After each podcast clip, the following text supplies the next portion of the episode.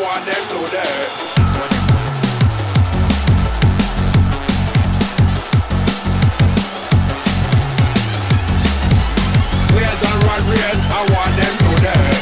Footcast, fútbol centroamericano.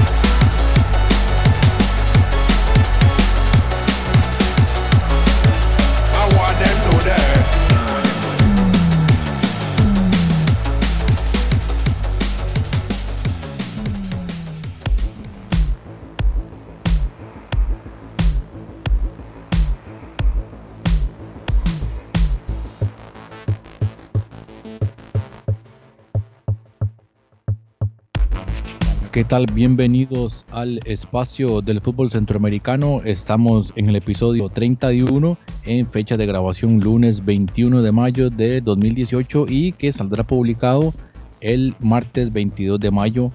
Presentar, por supuesto, a nuestros panelistas de costumbre. En este caso vamos a tener la presencia de mi compañero José Gregorio Soro, que ya lo van a escuchar, y su servidor Jonathan Corrales a José Gregorio, recordarles que lo pueden buscar en Twitter como Jaguar DP y a mi persona como Taco de Jara también en Twitter. Y recordarles, o más bien comentarles, que estamos estrenando imagen en nuestras redes sociales y también en el sitio web gracias al trabajo del diseñador Eduardo Chang, que lo pueden buscar en su página de internet eduardochang.com Así que muy cordialmente invitados. Un excelente trabajo hizo nuestro amigo Eduardo Chang.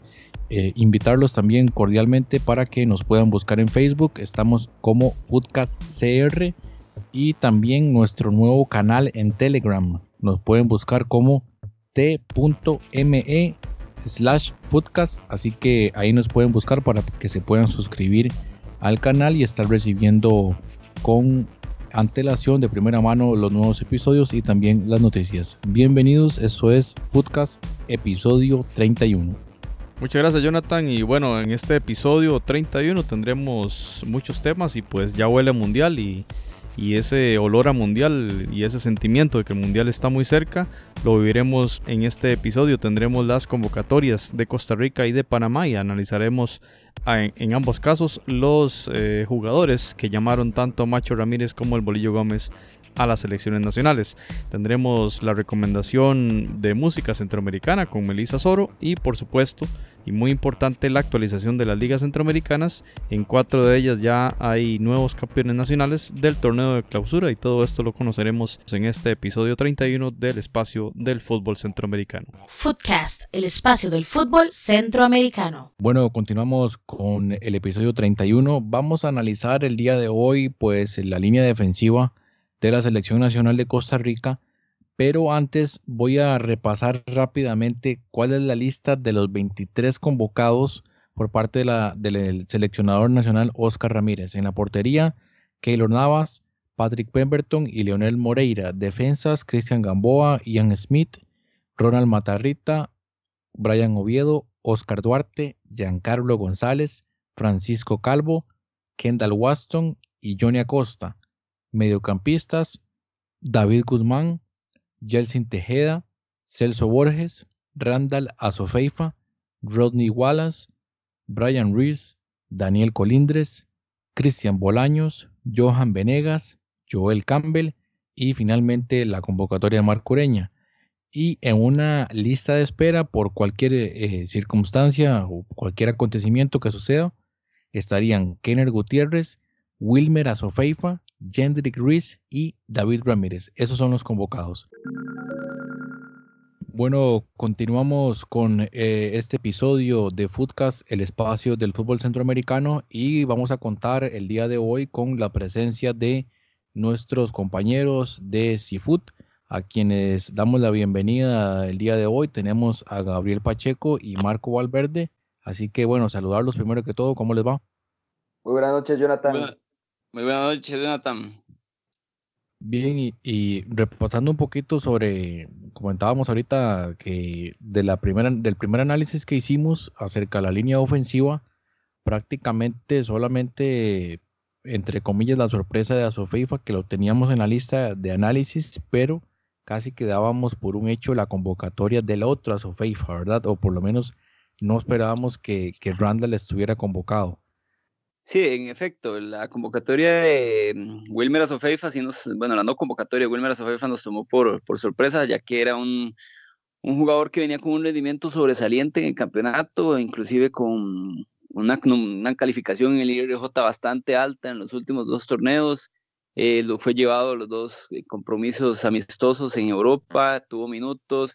Randall Azofeifa lo habíamos perdido el radar por algunos partidos y al final logró meterse dentro de la convocatoria del Machillo.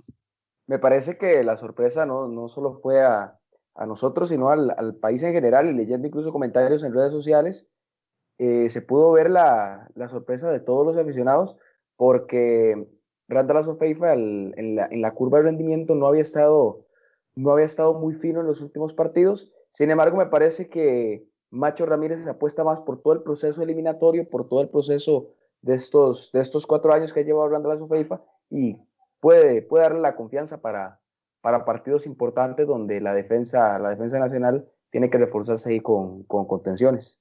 Bueno, sí. ya pasando a, a, a, la parte de la, de la, línea defensiva, ¿verdad? Ya, ya analizamos eh, pues mediocampistas y delanteros y empezando por la portería, eh, pues, pues obviamente más que claro el tema de, de Keylor Navas, pero habían dos puestos más y tal vez como que no estaba muy seguro pues quiénes podían estar. No sé, compañeros, ¿qué, qué podríamos aportar al respecto?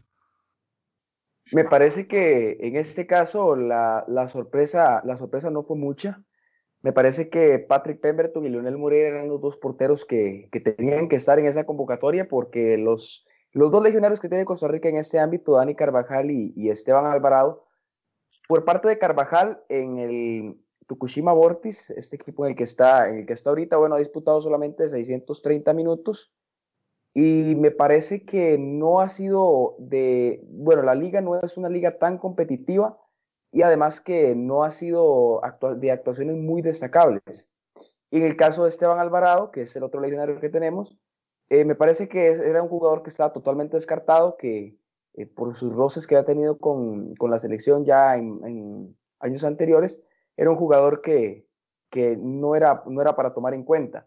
Sí me parece eh, analizar un poco más en caso de una, de una posible lesión, suponiendo que algo pase en el, durante el campeonato, durante la Copa del Mundo, como pasó en Italia 90 con Gabelo Conejo, y que haya una lesión de ese portero titular de, de Keylor Navas, ¿quién debe ser el portero que lo sustituya? Si es Leonel Moreira o Patrick Pemberton, ¿cuáles son los puntos que, que tiene cada uno? A mi parecer, eh, y basándonos en el IRJ, el mejor portero de estos dos es, es Leonel Moreira, con 24 partidos jugados, a diferencia de Pemberton, que jugó 18, porque hay que tomar en cuenta también la, la lesión que, que sufrió.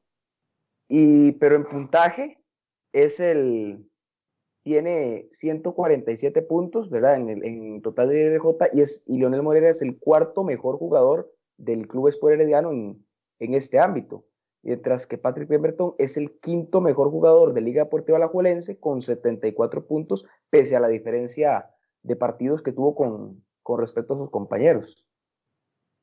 Creo que por rendimiento, Leonel Moreira debería ser el segundo portero dentro de la órbita del Machillo para los partidos en el Mundial, ante una eventual lesión de Keylor Navas, que ojalá no se presente, pero podría ser Leonel Moreira según el IRJ y demás también por la constancia que ha presentado Leonel Moreira en los últimos campeones, en los últimos torneos.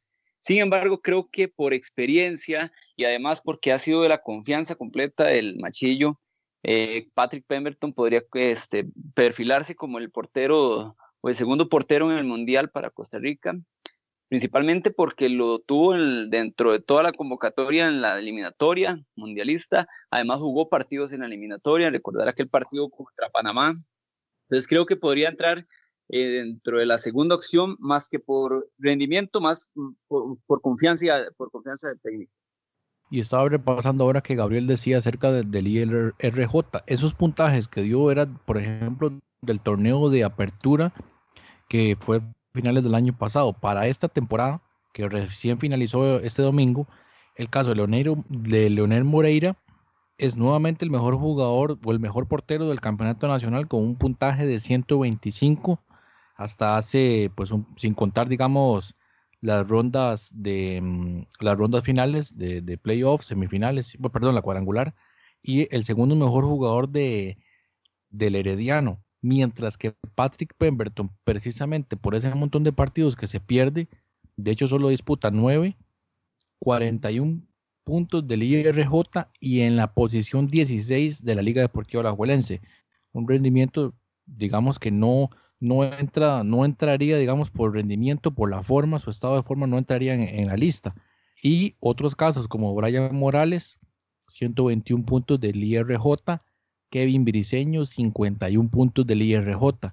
Eh, en el caso de Kevin Briseño, tal vez no en las mejores posiciones en relación al Deportivo Saprissa, el caso de Brian Morales sí, segundo mejor jugador del Santos de Guapiles en, en este torneo de, clausura. Pero bueno, entonces eh, pasemos a hablar un poquito de la defensa. Voy a repasar así brevemente quiénes son los convocados en defensa. Ahí aparece Johnny Acosta, Pipo González, Oscar em, Duarte, Kendall Waston, Francisco Calvo, Ronald Matarrita, Cristian Gamboa, Ian Smith y Brian Oviedo. ¿Cómo ven esa convocatoria? Por lo menos empezando por, por los defensores centrales. Eh, empezamos con, con Marco. Sí, en este caso, a resaltar algún hecho interesante es que de la línea defensiva ningún jugador es del medio local. Todos son este, extranjeros, algo que no, no había sucedido en ninguna de las convocatorias o en ninguno de los mundiales pasados. Es importante acá destacar, por ejemplo, casos como muy puntuales, como el caso de Cristian Gamboa, solamente jugó dos partidos en la temporada 2017-2018, acumulando solamente 170 minutos. Sin embargo, conocemos el, caso de Cristian Gamboa, que cuando llega a la selección, el rendimiento que tiene. Otro caso, por ejemplo, el de Ian Smith, que solamente acumula tres partidos con su nuevo equipo. Eso también en la parte de la transición que, que sufre el, futbolista de Santos al, a este equipo, a este equipo en el que está ahora. Brian Oviedo, por ejemplo, que sí goza un poco más de confianza, bueno, tuvo bastante regularidad en el Sunderland, 34 partidos jugados, un total de 2.604 minutos, inclusive anotando en dos oportunidades con, con el equipo del Sunderland. Casos ya, por ejemplo, un, jugador como eh, Ronald Matarrita con New York City, 20 eh, partidos jugados, 996 minutos. Son jugadores que han tenido bastante regularidad. Eh, Giancarlo González, el caso de Kendall Waston, que indiscutible en el equipo del Vancouver, capitán inclusive. Francisco Calvo, capitán en el Minnesota United, 36 partidos, 3.240 minutos. Hay bastante regularidad. Entonces creo que la parte defensiva es, como podría decirse, el, punto más fuerte que, con el que cuenta nuestra selección. Bueno, retomando, retomando un poco esa parte de que no hay ningún jugador del medio local, eh, bueno, me parece que, que Macho Ramírez en esta, en esta convocatoria no le, da, no le da seguimiento tal vez a al, al, campeonato nacional en la parte defensiva por la cantidad de legionarios que tenemos en, en zona defensiva, que es de las, digamos, de las zonas de, de juego donde más jugadores se ha exportado Costa Rica. Me parece que el caso de jugadores como Juan Diego Madrigal, Kenner Gutiérrez o Luis Hernández del, del Saprissa son jugadores que en este torneo de clausura 2018, eh, durante la jornada de la, de la 1 a la 26, se destacaron bastante en sus equipos. Por ejemplo, el caso de Juan Diego Madrigal, que es el jugador más importante de, Santos de Guapiles en cuanto al IRJ, o, o Kenneth Gutiérrez en la Liga Deportiva Alajuelense, que es el, el segundo jugador más importante. Me parece que de estos jugadores convocados deberían ser inamovibles en la alineación un Kendall Waston, un Cristian Gamboa, un Brian Oviedo, que han, que han tenido una constante, una constante en el proceso de, de, la, de la, eliminatoria. Pese a, al, al, a, la poca participación, como, como destacaba como destacaba Marco, de, de Cristian Gamboa. Me parece que teniendo línea de 5, que es lo que, lo que va a salir Macho Ramírez, quedan dos campos ahí por, por definir. No sé qué, qué piensan ustedes de estos dos campos, quiénes podrían ser los, los jugadores que podrían meterse en la alineación o, o, si debería verse más bien dependiendo del rival las, las necesidades en velocidad, en altura, en corpulencia sobre, sobre los que deberían estar ahí. Yo creo que sí, el, el, macho va a jugar con eso. No sé, a mí me, me, parece que, por ejemplo, un partido contra Brasil, que tal vez no tiene tanta altura, pero tiene mucha movilidad por hablar del suelo, eh, podría ser que Waston sea banca y prefiere meter, por ejemplo, a un, a un Calvo, Giancarlo, Duarte, incluso el mismo Johnny Acosta, que es de, de mucha confianza por parte de Oscar Ramírez, y por lo menos eh, en las Águilas Doradas uno esperaría que, que tengan buen ritmo. Ahora, ya un partido contra Serbia, por supuesto que Waston va a ser titular. En el caso contra Suiza, yo esperaría también que Waston sea titular. No sé cómo lo ven ustedes, eh, compañeros. Igual, el caso, por ejemplo, de, los de los laterales, yo esperaría que Oviedo sea el titular. Me parece que en el caso de Gamboa, em, pues estaría casi que, claro que él va a ser el titular, pero no, no podríamos descartar por el lado izquierdo que tal vez Matarrita pueda tener alguna, alguna oportunidad. Yo creo que en este caso el inamovible en la saga va a ser Johnny Acosta. Eso tomando en cuenta que de los 41 partidos que ha dirigido el Machillo, Acosta ha participado en 34 de esos 41 partidos. Es el jugador, de hecho, en terreno de juego que más minutos acumula con, con la selección en el periodo de Oscar Ramírez, un total de 2.983 minutos. De hecho, con, bajo la, calificación del IRJ, es el segundo jugador con mayor puntuación, con un total de 155 en la selección. Creo que este, el Johnny Costa sí va a ser de la partida, es el jugador de entera confianza del Machillo. A partir de él, creo que es como se va a conformar la, línea defensiva. Concuerdo con ustedes que en el caso de, de los partidos, en el caso de Brasil, tal vez sería la, la variante de Kendall Waston, pero si no es con, con, ese caso de Waston en el partido de Brasil, que podría ser contra Serbia y contra Suiza, eh, formaría dupla con Giancarlo González, Waston y Acosta, y creo que los, las, bandas sí están bastante definidas con Brian Oviedo y con Cristian Gamboa, y quedamos en el entendido de que Keylor Nava sería el, portero titular de la selección. Ahí podríamos estar conformando la línea defensiva de la selección. Compañeros, yo quería hacer una consulta respecto a, un tercer hombre ahí en la línea central, en la defensa, que sería el caso de Oscar Duarte. La participación en el español se ha visto mermada en este semestre y cómo analizan este caso de Duarte y también los minutos que él ha tenido respecto también a los minutos que ha tenido Acosta en Colombia, que bueno, el cual no manejo datos. Eh, ¿Cómo ven este, este tema? Bueno, eh, Oscar Duarte en el español, teniendo como fecha de corte el, 6 de mayo de este año, Oscar Duarte había disputado 11 partidos, mientras que Johnny Acosta había disputado 15 partidos, 990 minutos para Duarte y 1350 para, para Johnny Acosta. Me parece que en el proceso eliminatorio, bueno, Oscar Duarte juega muy pocos partidos, juega eh, apenas 16, me parece que juega 16 partidos. Eh, incluso le, supera, le superarían algunos hombres en, línea defensiva como Francisco Calvo. Eh, Ronald Matarrita también le, le supera en, esa parte.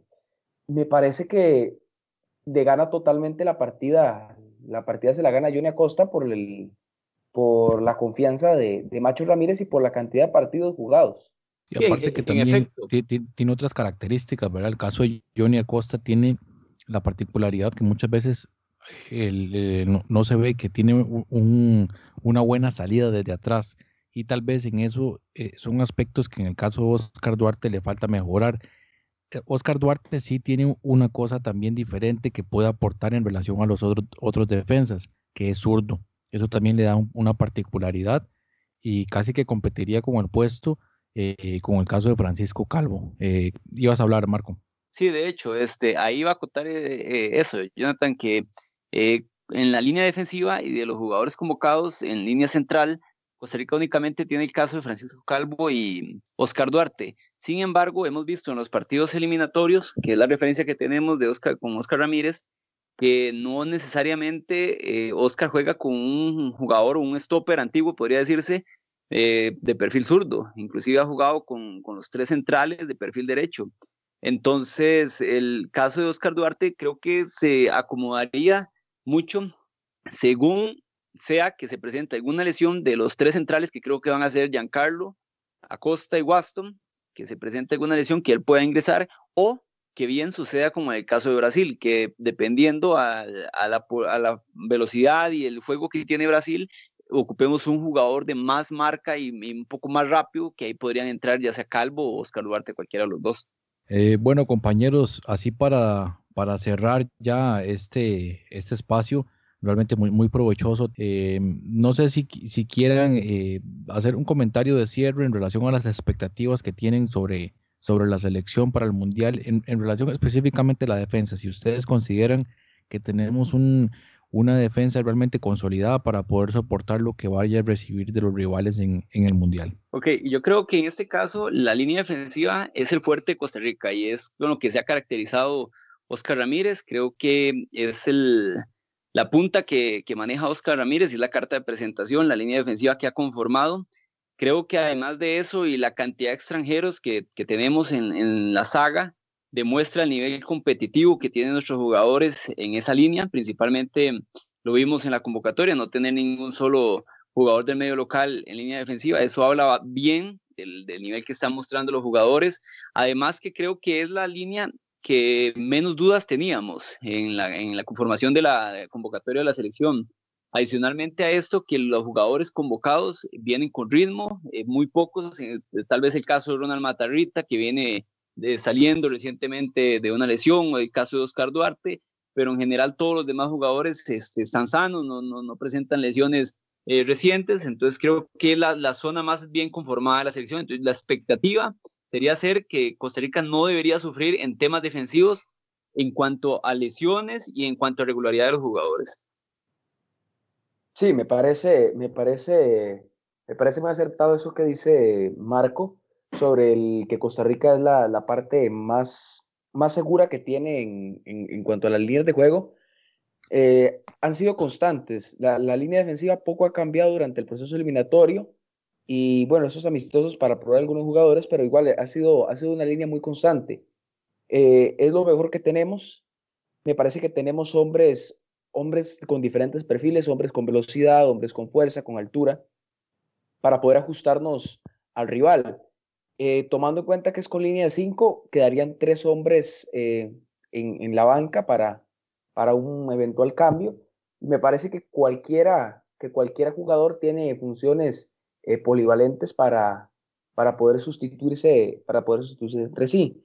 Eh, la línea defensiva cuesta, cuenta con líderes como, como Kendall Waston, como Francisco Calvo, eh, Oviedo, que para poder alentar al equipo desde atrás, para poder eh, medir tiempos también y poder coordinar con el guardameta los, los ataques que pueda sufrir la selección. Me parece que no tenemos que sufrir en esa parte que si hay algo ya seguro o una alineación un poco, un poco más segura es esa, y que Costa Rica esperar, nada más esperar a ver cuál es la alineación completa de, de Macho Ramírez y ver cómo se, cómo se compagina todo el equipo ya en conjunto.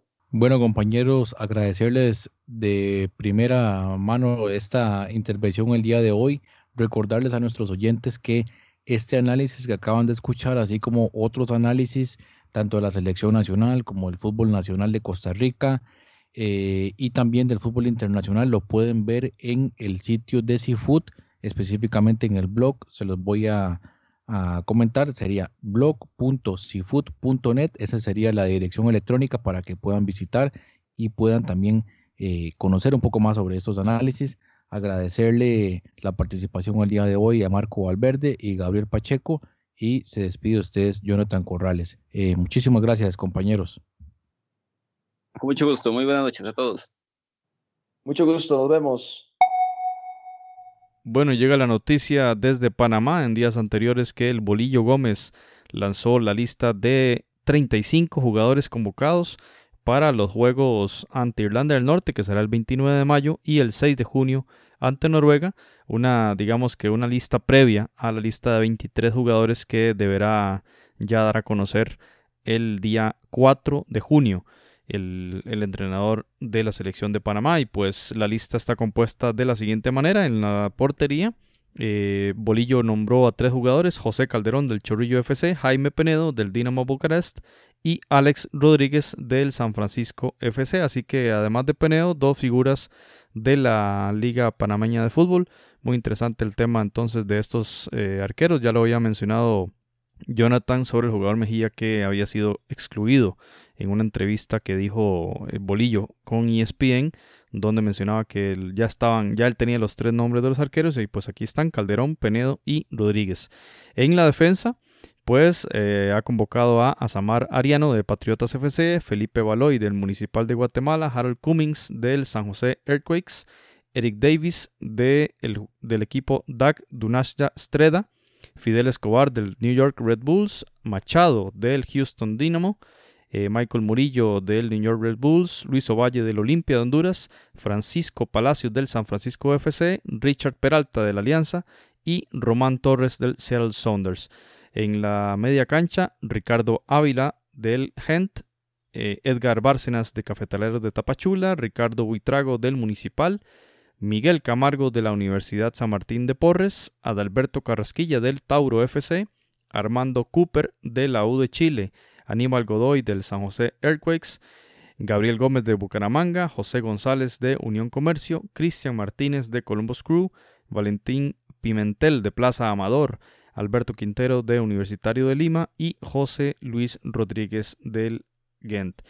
Y en la delantera eh, está el jugador Abdiel Arroyo de Liga Deportiva La Juelense de Costa Rica, Rolando Blackburn del Chorrillo FC, Ismael Díaz del Deportivo La Coruña, José Fajardo del Club Atlético Independiente, Roberto Nurs de Mineros de Zacatecas, Blas Pérez del Municipal de Guatemala Luis Tejada del Sport Boys y Gabriel Torres del Huachipato de Chile. Esa es la lista de 35 nombres que convocó el entrenador Bolillo Gómez. Repetimos, el 29 de mayo el, equipo panameño estará recibiendo a Irlanda del Norte, el partido de despedida de su afición, para luego enrumbarse hasta Europa, donde disputará el día 6 de junio un amistoso contra Noruega. Ya dos días antes de ese partido contra Noruega sabremos de esos 35 cuáles serán los 23 jugadores que elegirá finalmente Bolillo para llevar a Rusia 2018.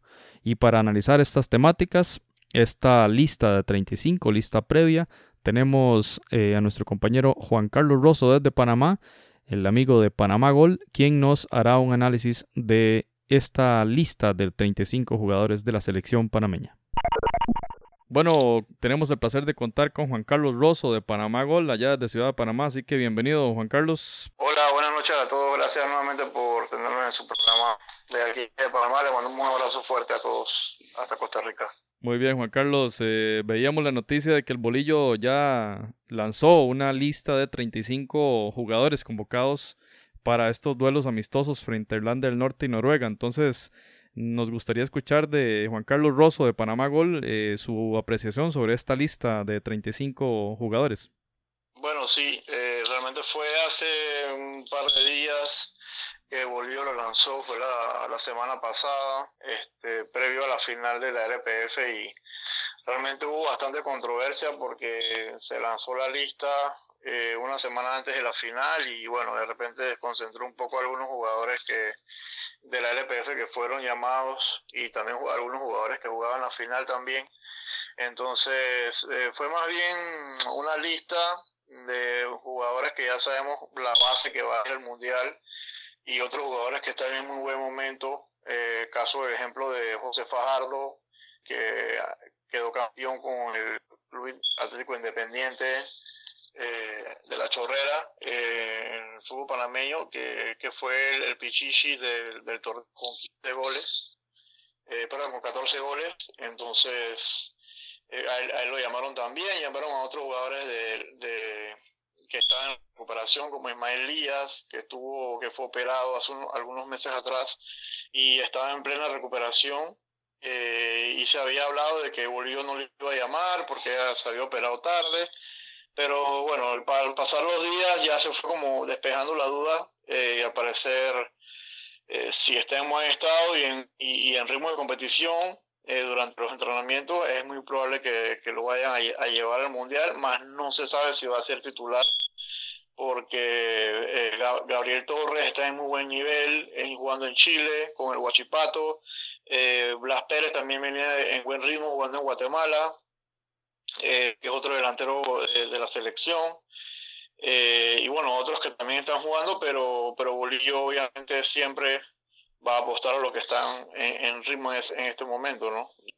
dependiendo de la posición también, ¿no?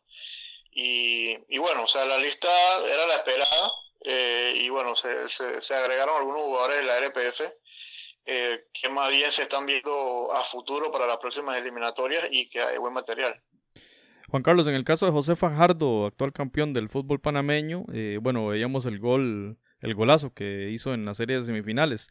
Eh, ¿qué, ¿qué, expectativas tenemos para él? ¿Será un jugador llamado? ¿Entrará como sorpresa en la lista final? ¿O, ¿O es de los que usted acaba de mencionar que son como dándoles espacio para la siguiente eliminatoria, para Qatar 2022? La verdad es que José Fajardo eh, ha demostrado mm, que, que, tiene, que tiene capacidad para jugar en la selección. De hecho, ya había sido llamado anteriormente eh, para un partido amistoso contra Trinidad y Tobago eh, hace unos meses atrás también. fue titular en el equipo. y bueno, el, gol que hizo, la verdad es que recorrió el mundo. Y y fue de hecho este, el, el gol que rompió récords de votaciones en el programa Fuera de Juego eh, de ESPN, ganándole a, a, Garrett Bale nada más y nada menos. Eh, y entonces, la verdad es que muchos panameños están muy contentos por su llamado y están muy contentos porque en verdad ha sido una sorpresa eh, en el torneo. Y, y muchos, muchos están viendo que lo lleven, aunque de repente no vaya a jugar porque es muy joven eh, y, la verdad es que no estuvo tanto en el proceso eliminatorio de la selección como tal. Eh, y entonces, bueno, también están jugadores como Norse que sí estuvieron en el proceso. Eh, y para las finales siempre se está como respetando ese proceso largo de casi cuatro, tres, tres años y medio de proceso que tuvo Bolillo. y bueno, jugadores que están en buen momento, la verdad es que Mm, imagínate, el, tema de, de, Manotas, que está en Uruguay, quedó campeón en Uruguay, eh, hubo un debate muy, muy delicado con eso porque los dos, los dos arqueros que están después de Jaime Penedo eh, son este, Alex Rodríguez y Joseph Calderón, ambos cometieron errores muy, muy graves en sus equipos jugando en la RPF. Y entonces muchos se, se preguntaban, pero ¿cómo es posible que José Calderón y Alex Rodríguez están cometiendo errores tan delicados, eh, sean llamados a la selección, porque ya Bolívar dijo, ya tengo mis tres arqueros, o sea que los, los arqueros están tranquilos, o sea, ellos saben que van para el Mundial, pero los demás no. Entonces se, se, se creó esa polémica de por qué no llevar a, a Luis Manota estando en, en, un excelente estado, porque jugó Copa Libertadores, jugó el torneo de, de, de, de Uruguay y fue figura y no lo llamaron. Entonces, yo creo que para las otras posiciones sí va a ser un, mucho más peleado eh, para ahora a la hora de entrar a los 23. Y ya Bolivia había dicho que iba a llevar a dos jugadores más. Se estaba especulando de que podrían ser Ismael Díaz o, Camargo, dos jugadores que se habían lesionado eh, en la Copa de Oro anterior. Entonces, eh, pero perdón, Camargo se había lesionado en la Copa, en la Copa Oro, e Ismael Díaz se había lesionado en España, jugando en, la segunda, en el segundo equipo de la Deportivo La Coruña. Y bueno, la verdad es que esperamos que al final se, se dé la lista que se tenga que dar y, y, los jugadores que vayan a jugar dejen a Panamá en alto en el Mundial. Juan Carlos, ¿qué expectativas tienen para este juego del 29 de mayo en el Rommel Fernández contra Irlanda? Eh, ¿Hay alguna, alguna idea esencial de ver algunas figuras o ya ustedes creen que la lista 23 ya está más que, más que conocida? Yo la verdad pienso que la lista está, la prensa maneja ya los nombres que, que se van a llevar para el Mundial. O sea, a esta altura hacer cambios muy drásticos en el equipo eh, sería una locura de parte de Bolillo porque él va a morir con la suya. O sea, él va, él va a morir con los jugadores con los que él peleó y guerrió para llegar al mundial. O sea, la verdad que si vamos a ver algo nuevo, tal vez sería una o dos sorpresas, pero es que el equipo es tan vasto que, que entre, entre veteranos y jóvenes, ya la verdad es que hay, hay bastante y va a ser, creo que va a ser un poco fácil para Bolívar escoger a los jugadores. Y bueno, la expectativa para, para este partido, de, por lo menos el Irlanda, va a ser muy buena porque más que, más que ver la alineación, eh, vamos a realmente vivir como una fiesta porque va a ser el, la despedida de la selección que ya viaja a, su, a, Europa para jugar con, con, Noruega y después ya irse a, a, jugar el Mundial. Y, bueno, la verdad es que aquí se va a vivir una fiesta importante para despedir a, la, selección de Panamá y, esperar que hagan una, una buena presentación.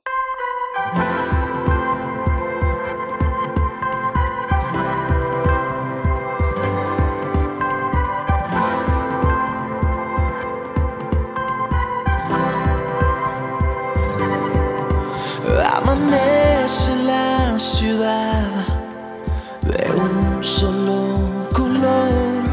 Hoy no es un día normal, se eriza el corazón y sientes la electricidad que corre por las venas. El mundo entero es nuestro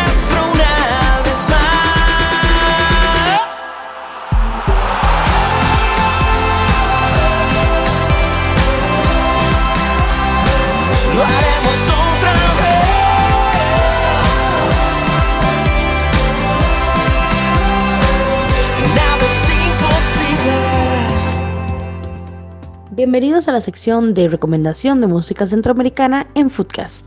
Ya la fiesta va a empezar, se paraliza el mundo y volvemos a soñar, convivir un momento inmortal. Entre líneas es una banda costarricense de rock pop. 2017 lanzaron el disco Primavera Flor, que recopila todas las canciones de la banda desde el 2011 y tiene colaboraciones con la Orquesta Filarmónica de Minova y con DJ Ale Mora. Su música es una mezcla de pop y rock con ritmos latinos y música electrónica y sus letras son en español.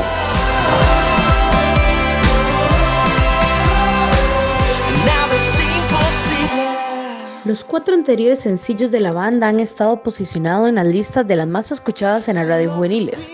Sabes bien, Blanco y Negro, Hacernos Viejos y Nadie sabe bailar.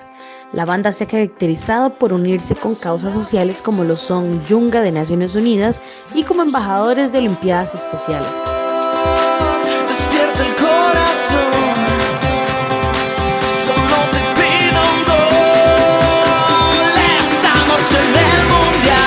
Previo al Mundial de Rusia 2018, Entre Líneas estrenó la canción oficial de TD y Teletica Deportes para el Mundial.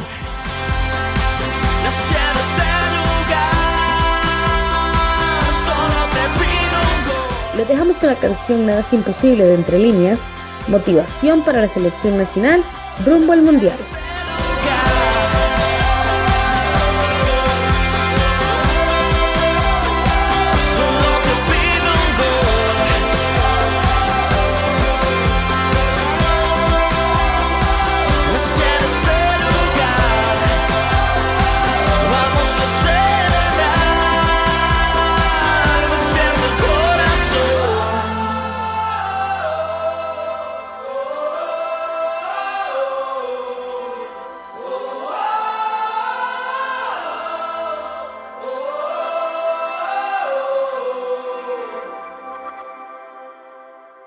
Hola amigos de Foodcast, soy Mau Madrid de Entre Líneas y les mando un gran abrazo. Gracias por apoyarnos y sigan en sintonía. Pura vida. Chao.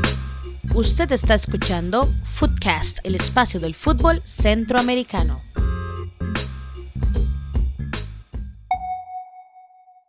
Bien, continuamos con el podcast del espacio del fútbol centroamericano. Tenemos el agrado de contar en este episodio con la periodista Carly Reyes del diario 10 de Honduras y primero que todo saludarla. ¿Qué tal, Carly? Hola, muy buenas tardes, muy buenas noches. Pues acá encantada de que me hayan contactado para hablar un poquito acerca de lo que ocurrió este fin de semana en el fútbol hondureño. Así que hagan sus preguntas que aquí estamos para colaborarles. Excelente, sí. Bueno, estuvimos observando el partido. Al final de cuentas, un, em, un empate a cero. No sé si bajo su apreciación tal vez estuvo un poquito por debajo de las expectativas pero al final de cuentas sí, por lo menos para el maratón, un, un logro bastante importante porque tenían pues casi 10 años, ¿verdad? De no, no tener un título de la primera división. Así es, en efecto, un partido muy frustrante, muy muy triste, con poco con poco fútbol eh, en los primeros 45 minutos, en los segundos, en el tiempo extra. Realmente no era lo que se esperaba, pues porque en la ida, pues ambos equipos se habían jugado se habían gastado un partidazo en la ciudad de Tegucigalpa. Y bueno, finalmente llegó el drama, aunque, aunque no me lo crean, yo sentía que se iba a la larga y que se iban a los penales. No sé por qué, pero todo el día estuve con la idea de que no se iba a resolver en el tiempo reglamentario, sino que iba a haber drama. Un drama que al final pues fue a beneficio de toda esa afición, porque yo pude estar en ese estadio, eh, bueno, el equipo actual campeón es de la ciudad donde, donde resido y donde está la sede de Diario 10, y bueno, nos tocó hacer una cobertura desde, tempranas horas de la mañana, y realmente la gente, pues en efecto, sí, celebró con todo, tenían nueve años, es decir, más de 20 torneos de no ser campeones y bueno, ya les llegó el momento y pudieron disfrutar de tremendo título. Hola Carly, mucho gusto. Y yo quería preguntar sobre si el maratón es justo campeón. Eh, sabemos que es un campeonato muy reñido y bueno, la serie de semifinales e incluso esta final fue, fue, muy apretada, pero quería preguntarle cómo, cómo lo ve la prensa y cómo lo ve la afición hondureña, si, si maratón fue justo campeón en esta en este torneo de clausura. Realmente sí, eh, creo y les tengo que decir que desde la llegada del profesor Héctor Vargas, el argentino, a esta institución, ha merecido el título, puesto que en los dos torneos desde su llegada, un año que ya lleva con los verdes, ha sido el equipo que ha sido líder en el torneo de apertura y en el torneo de clausura. Un equipo que ha consolidado el profesor Héctor Vargas para mantenerlo en las primeras posiciones. Y, y el hecho de que lo haya mantenido en las primeras posiciones le dio un acceso directo a la CONCACAF Champions League, algo que el equipo no tampoco lo, lo atravesaba desde hace muchísimos años. Y de esta manera, pues, logró la Copa Novena y logró ese boleto directo a, al torneo importante de Centroamérica. Así que claro que es con muchos méritos, claro, claramente ayudado por este director técnico con mucha experiencia en el fútbol hondureño, más de 20 años de residir acá en Honduras, y pues ha llevado a Maratón a lo más alto, creo que también es muy merecido porque este equipo ha pasado por muchas crisis económicas, por muchas crisis futbolísticas, han tenido problemas desde que el presidente Jean-Claude Rosenthal pues fue encarcelado en los Estados Unidos y de ahí se vino un debate en que casi este maratón desciende a segunda división y desde ahí tomó el equipo el Horizon Amaya, el nuevo presidente, y ha tenido un cambio fenomenal. Y además que el, el profesor Vargas le ha dado continuidad a juveniles, a talentosos juveniles desde canteras, eh, exfutbolistas que él entrenó. Entonces yo creo que sí ha tenido muchos méritos este maratón para para haber hecho lo que hizo este fin de semana, aunque le costó un poquito, puesto que Motagua pues venía, venía a disputar siete finales seguidas, algo también histórico por parte del Club Azul de, de Tegucigalpa, de la mano del otro argentino, Diego Vázquez. Así que creo que estos dos técnicos han venido sin duda a cambiar el fútbol, el fútbol hondureño. Repasando aquí la nómina del maratón, bueno, nosotros le hemos seguido la pista a este muchacho, por ejemplo, Justin Arboleda, que ya viene, venía de, temporadas atrás anotando una buena cantidad de goles. Esa temporada parece que también estaba ahí entre los primeros lugares, pero no sé si, si tal vez eh, podríamos hablar de otras figuras que, que, han aparecido en esta clausura o, y también en, la, en las rondas finales. Por ejemplo, no sé, este muchacho, por ejemplo, Brian Martínez, que hizo una gran jugada en el partido de ahí de la final. Eh, también está este cubano La Era, que me parece que ha hecho buenas participaciones, pero desde su perspectiva eh, ¿quiénes podrían entrar ahí entre las, las figuras más destacadas? Sin duda alguna, yo soy Arboledas en que cabeza una de las figuras principales de este maratón, campeón goleador de ese torneo. Anteriormente también había tenido eh, disputa en el, en el, en el, en el, en el de goleo con, con Rubio Castillo, también el de Motagua, una fuerte disputa ahí. Pero también cabe destacar que este maratón pues como le digo, ha venido desde inferiores, jugadores inferiores, el caso de Brian Martínez también, el caso de Junior Lacayo, también un delantero hondureño que trajo el profesor Vargas de un ex equipo, él, él jugaba en el Victoria, luego se fue a, a la segunda división de Mexicana, pero fue Héctor Vargas quien le dio oportunidad de debutar en la Liga Nacional y se lo llevó al maratón. Entonces también le dio continuidad a este jovencito que también es de mucho futuro. Ahorita pues ya fue fichado para el Olimpia, el club, uno de los clubes más grandes de Honduras por su buen rendimiento, junto a John Paul Suazo, que también se convirtió en figura, y ya hay dos jugadores que ya les ha quitado el Olimpia al maratón, recién coronándose campeones, ya son parte, ya son parte de la institución merengue capitalina, así que también su maratón va a tener que buscar la manera de reforzarse para el siguiente torneo, porque ya se le fueron dos pilares. También acompañar y mencionar el caso del capitán Alan Vanegas, jugador que, que se ganó la confianza de Jorge Luis Pinto para los Juegos Olímpicos de Río de Janeiro, y desde ahí ha sido un parte importante de, de maratón, capitán, uno de los capitanes más jóvenes en la historia de Honduras en levantar un título. Así que este maratón está plagado de juveniles, también de, experiencia, como el caso de Johnny Leverón, un defensa con mucha experiencia a nivel de Europa, a nivel nacional, a nivel de selección. Así que profesor Vargas ha sabido juntar la experiencia y la juventud en este nuevo maratón que ya ha levantado la novena después de nueve años. Y Carly, sobre eso, precisamente quería hacerle una consulta. Bueno, ya usted nos confirmaba que el maratón sería entonces el representante de Honduras en la Liga de Campeones. Eh, en el caso del Motagua, por ahí hemos leído que el caso de Rubilio Castillo aparentemente va para la ML, MLS. No sé si tal vez el maratón también se, ve, se vea perjudicado, por ejemplo, este Arboleda, me imagino que, que debe tener eh, otros clubes interesados. Sin duda alguna, se ha mencionado mucho de que exactamente el Motagua, ante la baja de, ante la posible baja de Rubilio Castillo, pues que le ofrecieron un contrato de renovación, el cual eh, creo que lo rechazó porque definitivamente sería para la MLS. Entonces, eh, entonces Motagua está buscando suplir a su goleador y sería con, con Justin Arboleda, el cual les comento que yo, yo hablé con él el sábado tras recién el título y dijo de que la prioridad era maratón. Si le ofrecían un contrato que a él le parecía, se iba a quedar con, con la institución por agradecimiento, porque le abrieron las puertas, porque se coronó campeón, incluso fue, ha sido o llegó a ser el máximo goleador en la historia de su estadio, de su propio estadio, el Yankee Rosenthal, es el extranjero y el máximo goleador en la historia de ese escenario deportivo, así que él me mencionaba que bueno, le va a dar prioridad a Maratón, dependiendo de las ofertas que le haga la junta directiva, pero por los momentos eh, mencionó que se iba de vacaciones, porque iba a tener una niña allá en Colombia con su esposa, así que al regreso, pues él verá alguna oferta si le parece la que le va a dar el maratón, o si no, pues su destino estaría en, en el Motagua prácticamente. Eh, Carly, ya para cerrar, queríamos conocer eh, cómo se vivió esa fiesta de celebración del campeonato allá en San Pedro Sula.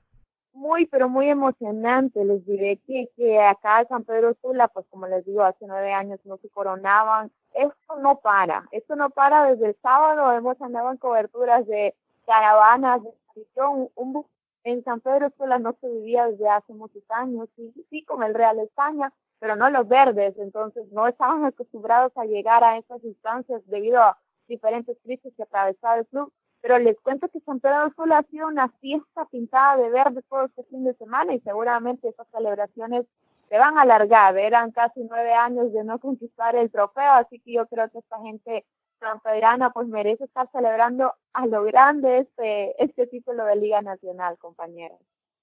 Muy bien, Carly, realmente muy agradecidos con su participación el día de hoy, nos ha quedado bastante claro el, el panorama y por supuesto que vamos o esperamos estar en contacto porque ya casi viene la liga la liga de campeones de CONCACAF, la CONCACAF League y también partidos de la selección nacional que pues esperamos eh, más adelante contar con su presencia. Así es, bueno, muchísimas gracias y pues ya saben, estamos en contacto y a la orden. Saludos porque para eso estamos aquí. Muchas gracias, Carly, que la pase muy bien. Besos, saludos.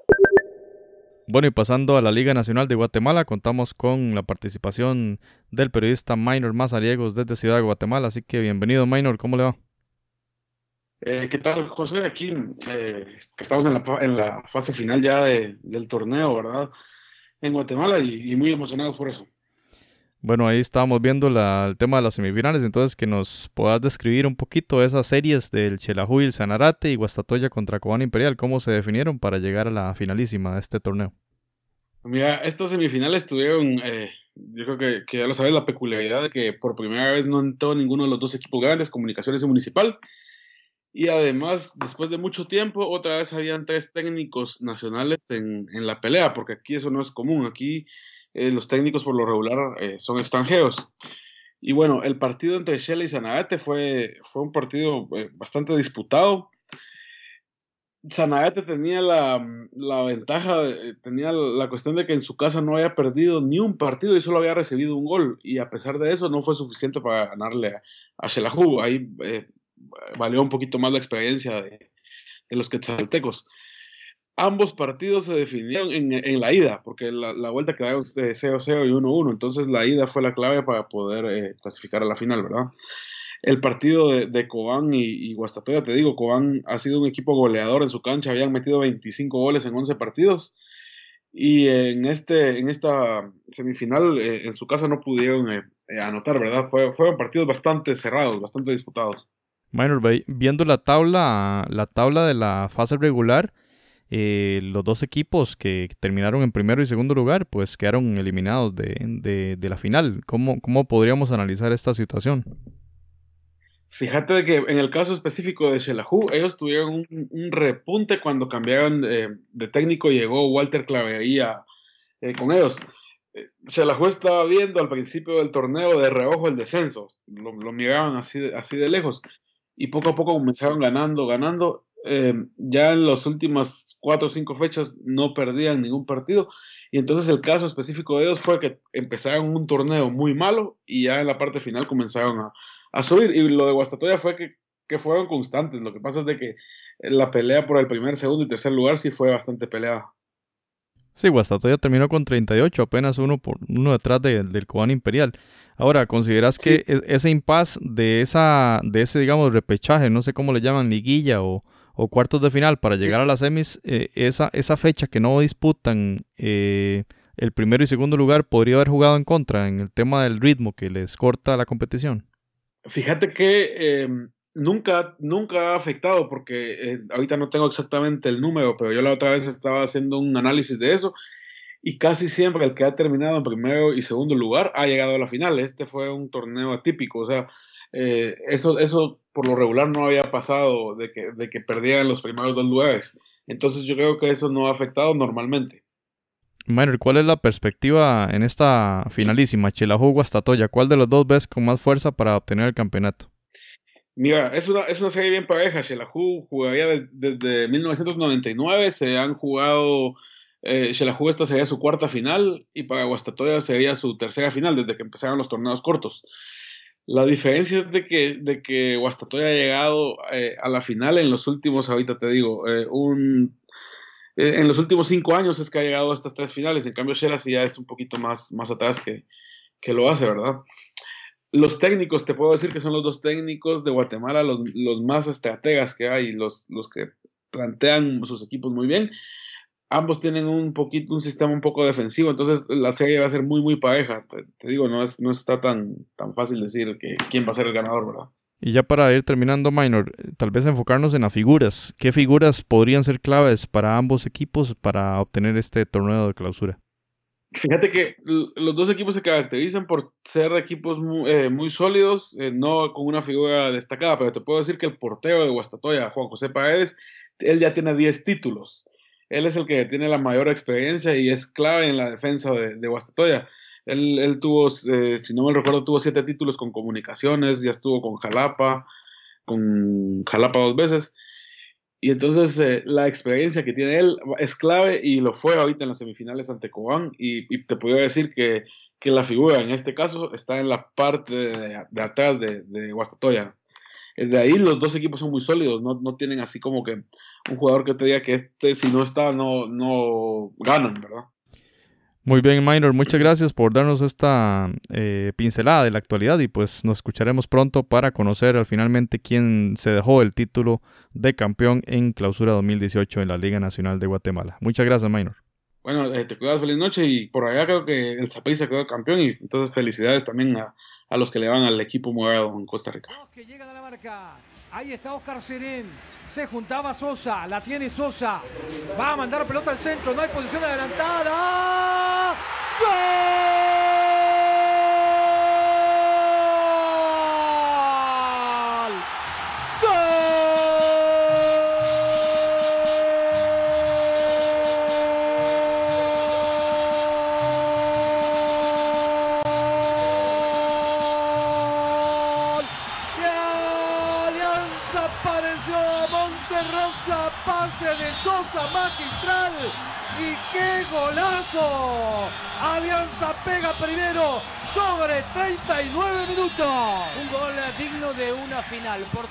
Se generó sobre el sector de la derecha.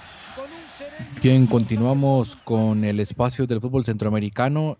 Esta vez vamos a pasar a comentar un poquito sobre lo que ocurrió el fin de semana en el torneo de Primera División del Salvador. Y para ello tenemos el agrado de contar con Pablo González. Él es eh, colaborador del el espacio culebrita-macheteada.com y también de estadísticas de Primera División del fútbol de El Salvador. ¿Qué tal, Pablo? Buenas noches, ¿cómo le va? Buenas noches, Jonathan. Un saludo a todo el equipo. Eh, pues siempre un gusto estar con ustedes. ¿Qué tal? ¿Cómo va todo por allá? Excelente, Pablo. Realmente, eh, bueno, muy, muy agradecido que, que eh, haya podido contestarnos esta, esta comunicación y por supuesto, pues hemos estado muy pendientes de lo que ocurre en el fútbol del Salvador. Lamentablemente, ¿verdad? Algunas veces eh, el fútbol salvadoreño deja un poquito que desear, ¿verdad? En la parte organizacional, lo que pasó con ese tema del descenso eh, nos pareció un poquito extraño, la verdad pero nada normal. En Costa Rica también ocurren y en Honduras y en todo lado, ¿verdad? Siempre, eh, por lo menos en el, en el área centroamericana, siempre ocurren este tipo de cosas. Pero finalmente eh, el Alianza se alza con el título y yo creo, Pablo, que más allá de, de, un, llamémoslo así, un pequeño refrío ahí como a mitad de temporada donde perdieron el, el invicto, pero eh, pues además de eso, creo que como, como decimos aquí en Costa Rica de, de, otro club, casi que ninguno pudo con él, ¿verdad? Con el equipo de la Alianza. Sí, la verdad es que Jonathan, pues eh, Alianza, a pesar de esas, de esas dos derrotas que tuvo en el torneo, eh, se, ha consolidado como, como el equipo, el equipo protagonista del fútbol salvadoreño, como el equipo del momento. Eh, si bien es cierto, ha logrado el bicampeonato, pero junto con Santa Tecla, eh, los dos se han consolidado como los equipos que marcan el camino, que marcan el paso eh, en la primera división eh, del fútbol cuscatleco. Ha logrado, digamos, eh, consolidar un proyecto con un técnico que ha sido el jugador, ha sido una de las figuras de selección nacional.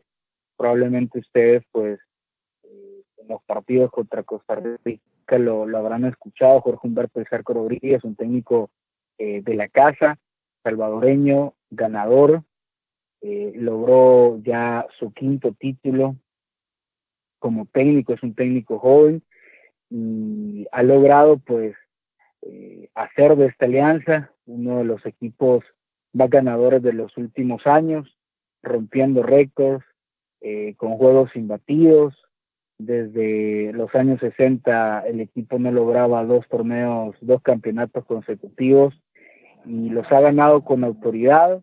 Bueno, les comentaba que el, técnico Jorge Humberto Salco Rodríguez eh, es un técnico eh, con un recorrido eh, en varios equipos grandes de, del fútbol salvadoreño y que también se convirtió en figura en la MLS, en el que ahora es el equipo del Dallas FC llegó hace un año apenas Alianza y lo, lo, lo tiene como uno de los equipos más ganadores de los últimos años, rompiendo récords históricos, 42 partidos invictos como ningún otro equipo salvadoreño lo ha hecho en la historia, eh, un bicampeonato que no sucedía en el cuadro elencista desde los años 60 Así que ha convertido a la Alianza en el principal eh, y en el mejor equipo salvadoreño en los últimos tiempos, que como les comentaba, junto a Santa Tecla, sin quitarle méritos al subcampeón,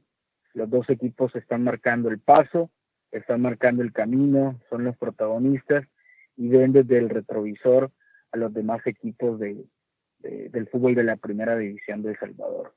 Eh, hoy por hoy no se ve que otros equipos puedan siquiera igualar lo que están haciendo estas dos instituciones en cuanto a planificación, no solo administrativa, sino también deportiva, y todo lo que están logrando en cuanto a resultados. Y el próximo paso para ambas instituciones, sobre todo para Alianza, que es un equipo grande, eh, un equipo que tiene, que tiene historia, eh, comparado a lo que es Santa Tecla, que no tiene pues ni siquiera 10 años de, de ser fundado, es un equipo emergente que ha salido en esta década como uno de los protagonistas, pero que viene luchando desde la tercera división.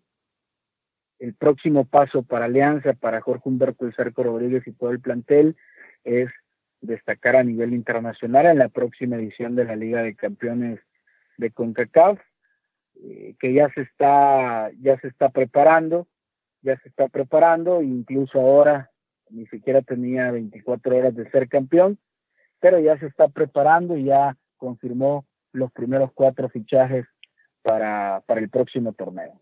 ¿Y de, de quiénes estaríamos eh, hablando de esos fichajes, eh, Pablo? Son eh, dos fichajes nacionales, dos fichajes extranjeros. Los nacionales es el delantero eh, José Peña, un futbolista nacional de menor de 24 años que participó en el Mundial Sub-20 de Turquía 2013, el primero para El Salvador, ha estado en equipos como FAS, Metapan, eh, Municipal Limeña, ahora llega a las filas de, Alianza reforzar.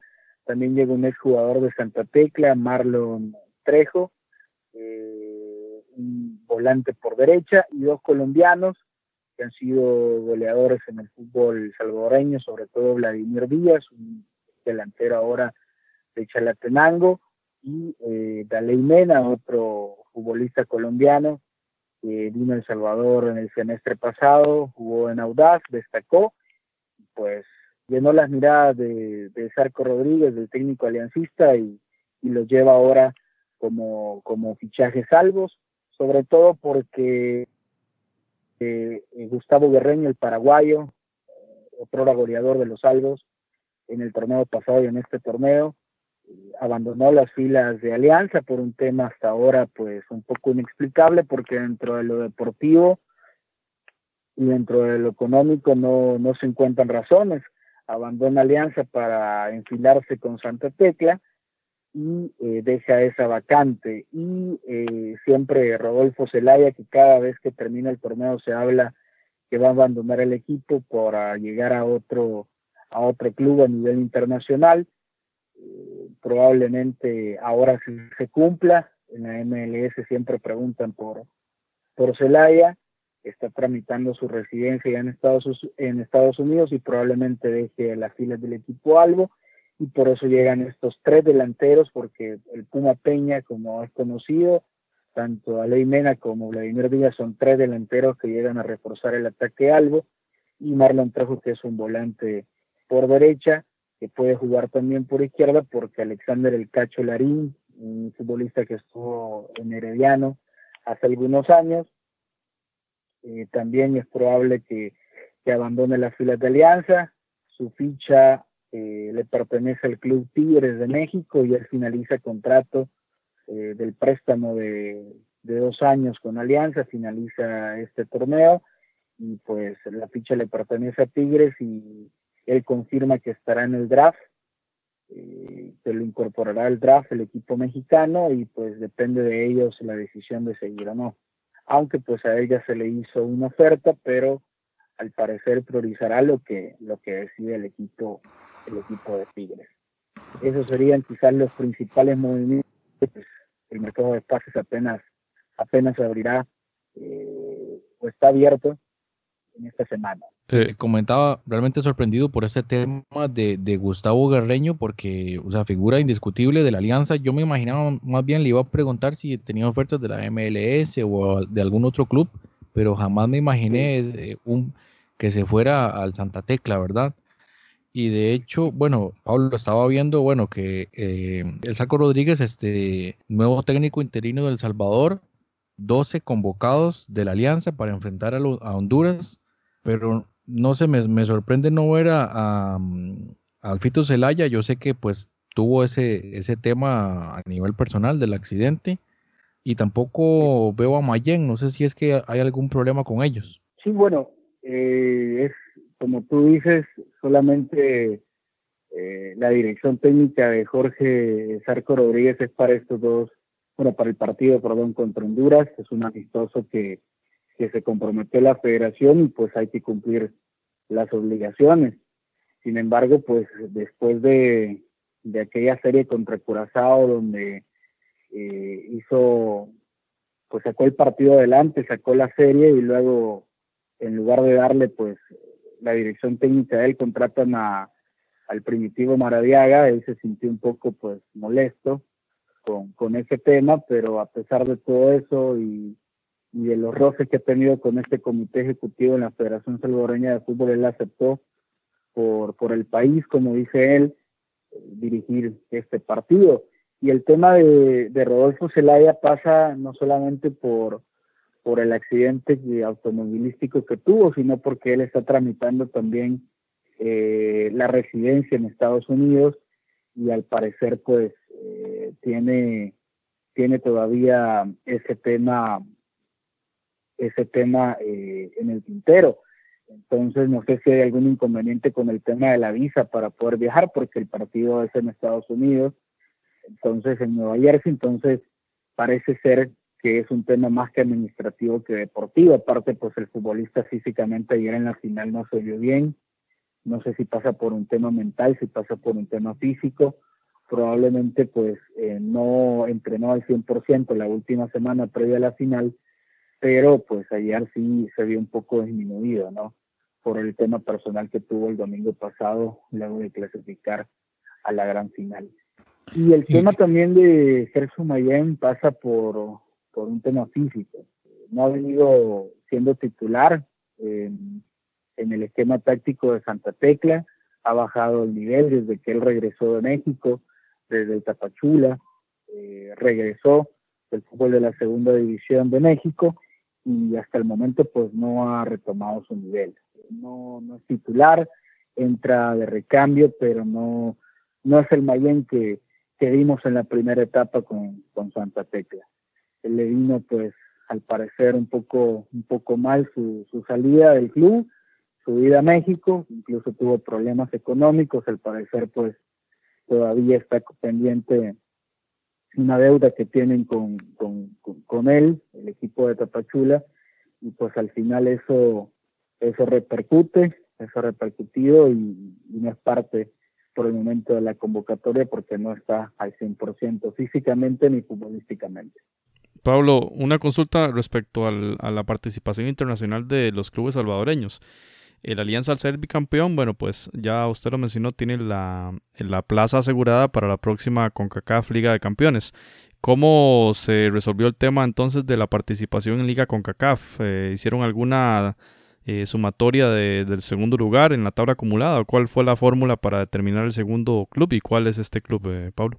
Alianza tiene tres tres lugares, Alianza 1, pues, eh, perdón, El Salvador tiene tres lugares, Alianza es El Salvador 1 por ser el bicampeón del fútbol salvadoreño, por ganar el torneo apertura y clausura, y el segundo Alianza número 2 es Santa Tecla por ser el subcampeón de ambos torneos, y Alianza 3 lo determinaron por la posición en la tabla. El Club Deportivo FAS terminó tercero en la tabla acumulada al final de la temporada y pues eh, será el clasificado como Alianza 3 a la, a la primera fase de, Liga de Campeones, a la fase previa donde están los equipos de Centroamérica y, algunos del Caribe. Así que Santa Tecla y FAS van a jugar esa fase previa y eh, Alianza como El Salvador 1 jugará directamente eh, en el 2019 ya la fase final, ¿no? que son los octavos, cuartos, semifinales y, y la final. Muy bien, Pablo, agradecemos mucho su participación eh, el día de hoy en el podcast y por supuesto que ahí vamos a estar en contacto para hablar sobre el fútbol, por supuesto, y también pues lo que ocurre con los equipos salvadoreños en estas eh, competiciones internacionales. Muchísimas gracias. Claro, Jonathan, siempre un gusto, un saludo a ti y a todo el equipo, un placer estar con ustedes y pues ojalá que se vengan muchas cosas buenas para el fútbol de, de Costa Rica en la próxima Copa del Mundo y claro que sí para el fútbol de Centroamérica en lo que viene en todas las competencias internacionales. Bien, y pasando a la situación en Nicaragua, la Comisión Interamericana de Derechos Humanos daba a conocer un informe en el cual se mencionaba la cifra de muertos después de 34 días de manifestaciones en este país, ya 76 muertos, dada la situación política y social que se vive en Nicaragua y que también, por supuesto, afecta no solo a la vida cotidiana y normal en las diferentes ciudades, sino que también al mundo del deporte. En este caso, la final de la Liga de Primera División de Nicaragua se encuentra pendiente de disputar siquiera la primera fecha en el cual el Diriangen recibiría al Real Estelí, partido que estaba inicialmente programado para el día 12 de mayo y que en una primera postergación se pasó al miércoles 16 y el partido de vuelta que sería el Real Estelí de local se jugaría el 19 de mayo. Esto por cuanto la CONCACAF había puesto de fecha mm, definitiva de dar a conocer el campeón de este clausura 2018 el 21 de mayo. Debería darse a conocer el nombre para efecto de la rifa que se va a realizar eh, en estos días en Miami respecto a la Liga CONCACAF 2018.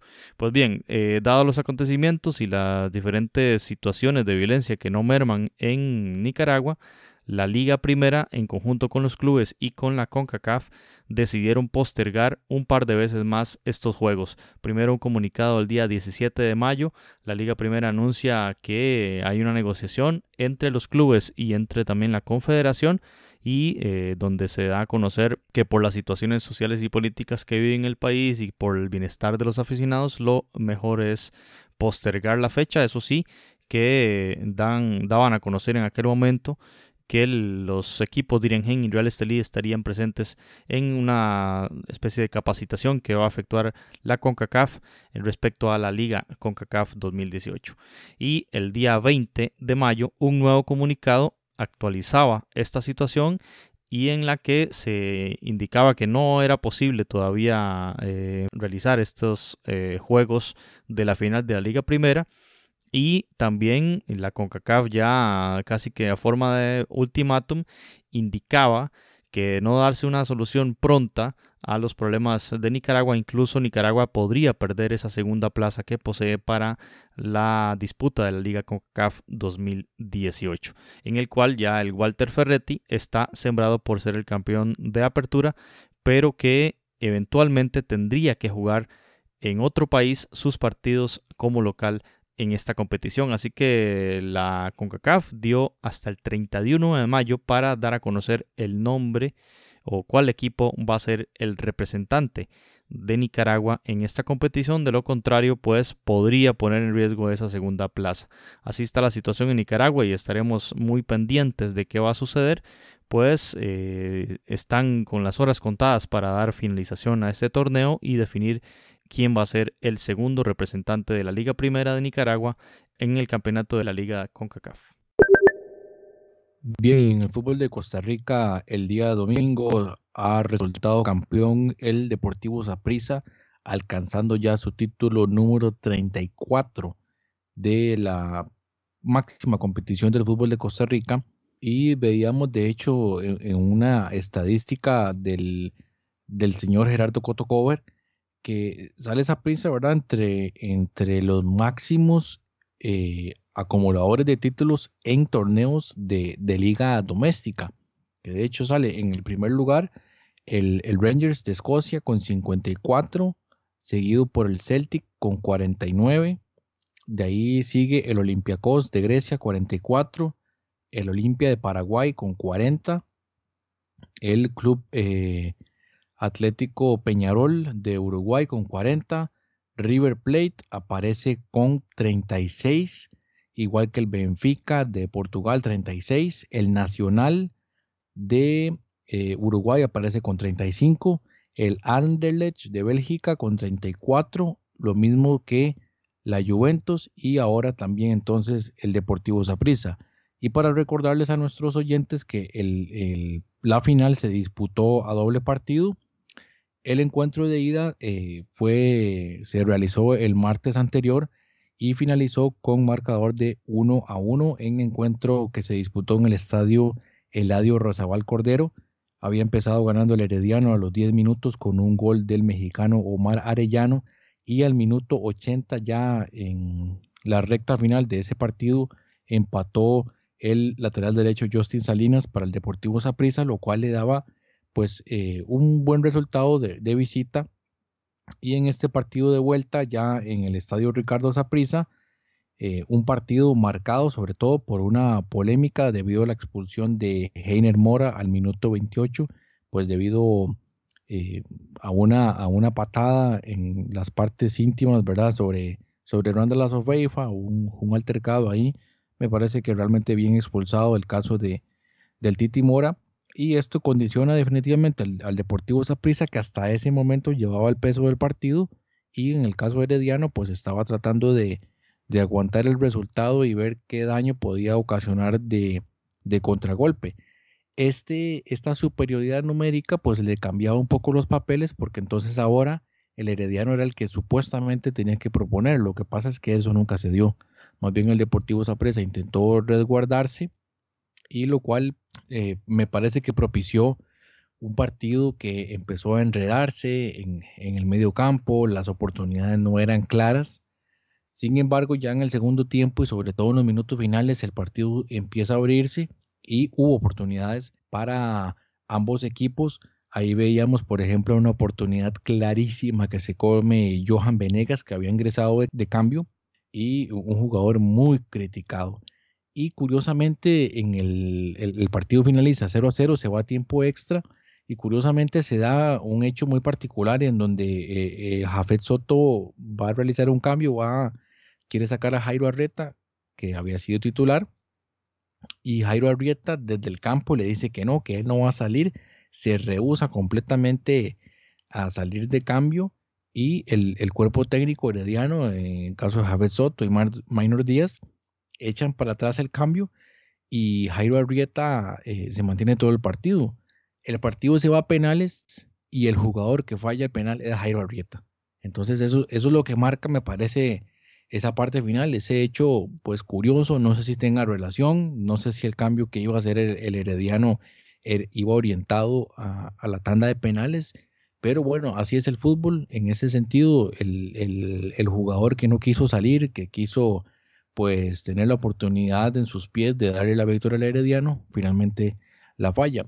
En el caso de los penales, eh, pues yo siempre digo que no, no, o he aprendido que los penales no es una suerte, los, los penales es preparación y también hay una teoría de juego, ¿verdad? Porque los, los porteros estudian a los lanzadores, saben eh, hacia dónde podrían tener el penal, pero también el pateador sabe que el portero sabe. Entonces es, es una teoría de juego y es el que esté más preparado, el que tenga la capacidad y la técnica suficiente para ganar y el Deportivo Saprissa gana eh, ahí el, mérito en los penales. No pudieron sacarse ventaja en los 180 minutos, pero sí pues tuvieron la capacidad de definir el partido en la tanda de penales. Así que de parte mía y de todo el equipo de Futcas, felicidades al Deportivo Saprissa, quien será ahora el representante de Costa Rica en la próxima edición de la Liga de Campeones de la CONCACAF.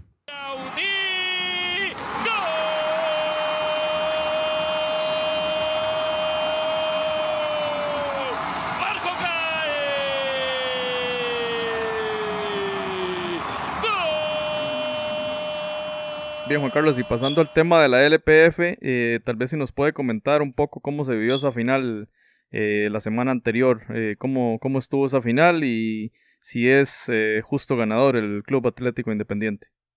Uy, la verdad es que fue un partido bien, bien cardíaco. a pesar de que el partido se definió por un gol de penal, eh, de verdad que los, los, dos equipos, el Tauro, un histórico de, del fútbol panameño, con 13 títulos, y el Club Atlético Independiente, un equipo básicamente joven en, la, el fútbol panameño, que por primera vez consigue un título en la liga profesional panameña. Eh, fue, fue bien cardíaco, o sea, los, los, los, jugadores, la verdad es que lo dieron todo. Eh, sí llama un poco la atención eh, el arbitraje de John Pitti, que es el, el, árbitro panameño junto a un línea que van, que van a asistir al Mundial de Rusia con, como parte de la representación de CONCACAF. Eh, que en el primer tiempo dio seis minutos de reposición y en el segundo tiempo dio siete minutos de reposición. Entonces fue como que, la verdad que fue bien sorprendente porque normalmente cuando tú das siete o seis minutos de reposición es porque durante el partido o se suspendió por, por alguna trifulca o alguna pelea en la grada o humo o algo así, pero no había habido nada y y el árbitro daba esa cantidad de minutos exagerados y al final expulsó un jugador del CAI, del Club Atlético Independiente y el árbitro y, el director del CAI se volvió loco, eh, casi lo expulsa, eh, pero fue, fue, fue bonito porque hubo muy buena cantidad de público en el estadio, había buen ambiente, las barras estaban apoyando a sus equipos y la verdad es que es bien bonito también ver cuando un equipo gana por primera vez un título porque ves jugadores que, que han luchado por muchos años, que por lo menos el, Club Atlético Independiente es un equipo que eh, en el hace 10 años estaba jugando la tercera división. Entonces poco a poco ha ido subiendo, ganó la, ganó la Copa de Roma, que es la tercera división, después ganó la Liga de Ascenso, eh, y después se mantuvo jugando en la LPF y, no había sido entre los protagonistas, pero y ahora aprovechó, aprovechó la oportunidad porque ahora tienen inversionistas internacionales eh, metiéndole mano al, al, fútbol como tal en las bases, tienen academias, están por, eh, por este, inaugurar su, su propia cancha de, de la academia, o sea, están haciendo un trabajo interesante en las bases lo que siempre se pide en el fútbol panameño que no hay, que siempre se trabaja nada más selección, selección, selección.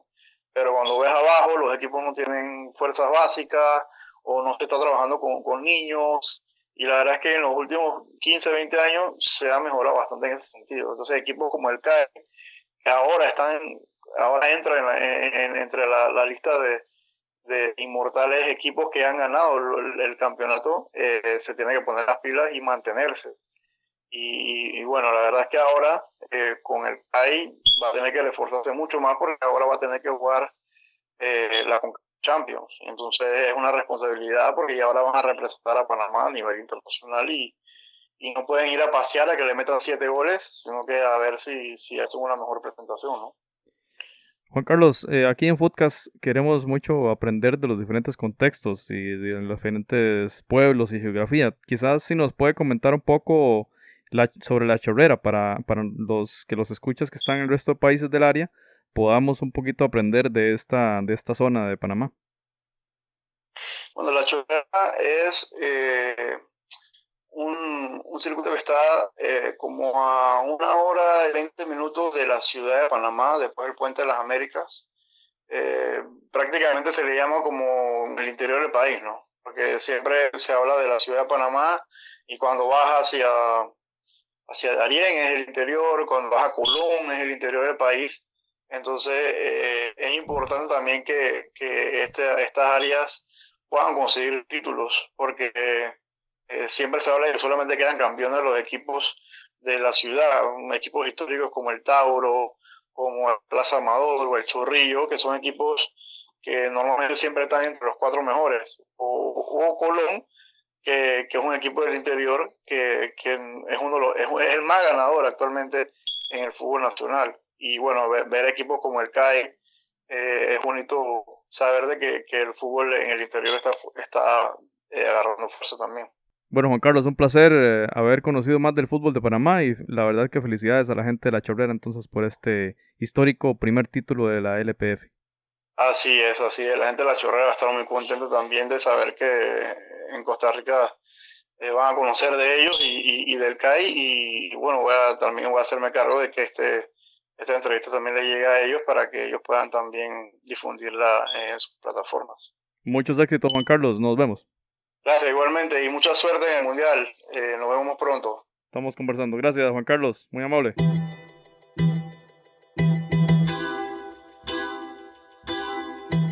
Usted puede escuchar otros episodios en foodcast.org. Y con esto llegamos al final de este episodio. Los esperamos la próxima semana. Tendremos el episodio 32 en donde estaremos analizando y con toda la previa de los fogueos de preparación de las elecciones de Costa Rica y Panamá contra sus similares de Irlanda del Norte. Y también, por supuesto, lo que suceda en eh, el desenlace de la Liga Nacional en Guatemala y la actualidad de la Liga Primera en Nicaragua. Agradecemos los aportes tanto de Melissa Soro, Juan Carlos Rosso, Carly Reyes que estuvo de Honduras, Pablo Rodrigo desde, eh, desde El Salvador, Minor Mazariegos, Guatemala y también a nuestros amigos de Entre Líneas por la música de este episodio y también por supuesto a nuestros compañeros Gabriel Pacheco y Marco Valverde de Seafood en nombre de José Gregorio Soro, se despide Jonathan Corrales y nos escuchamos en el episodio 32 de Footcast, el espacio del fútbol centroamericano.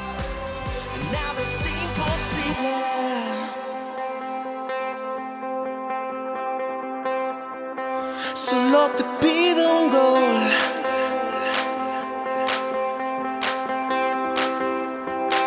Una sola afición de un solo color.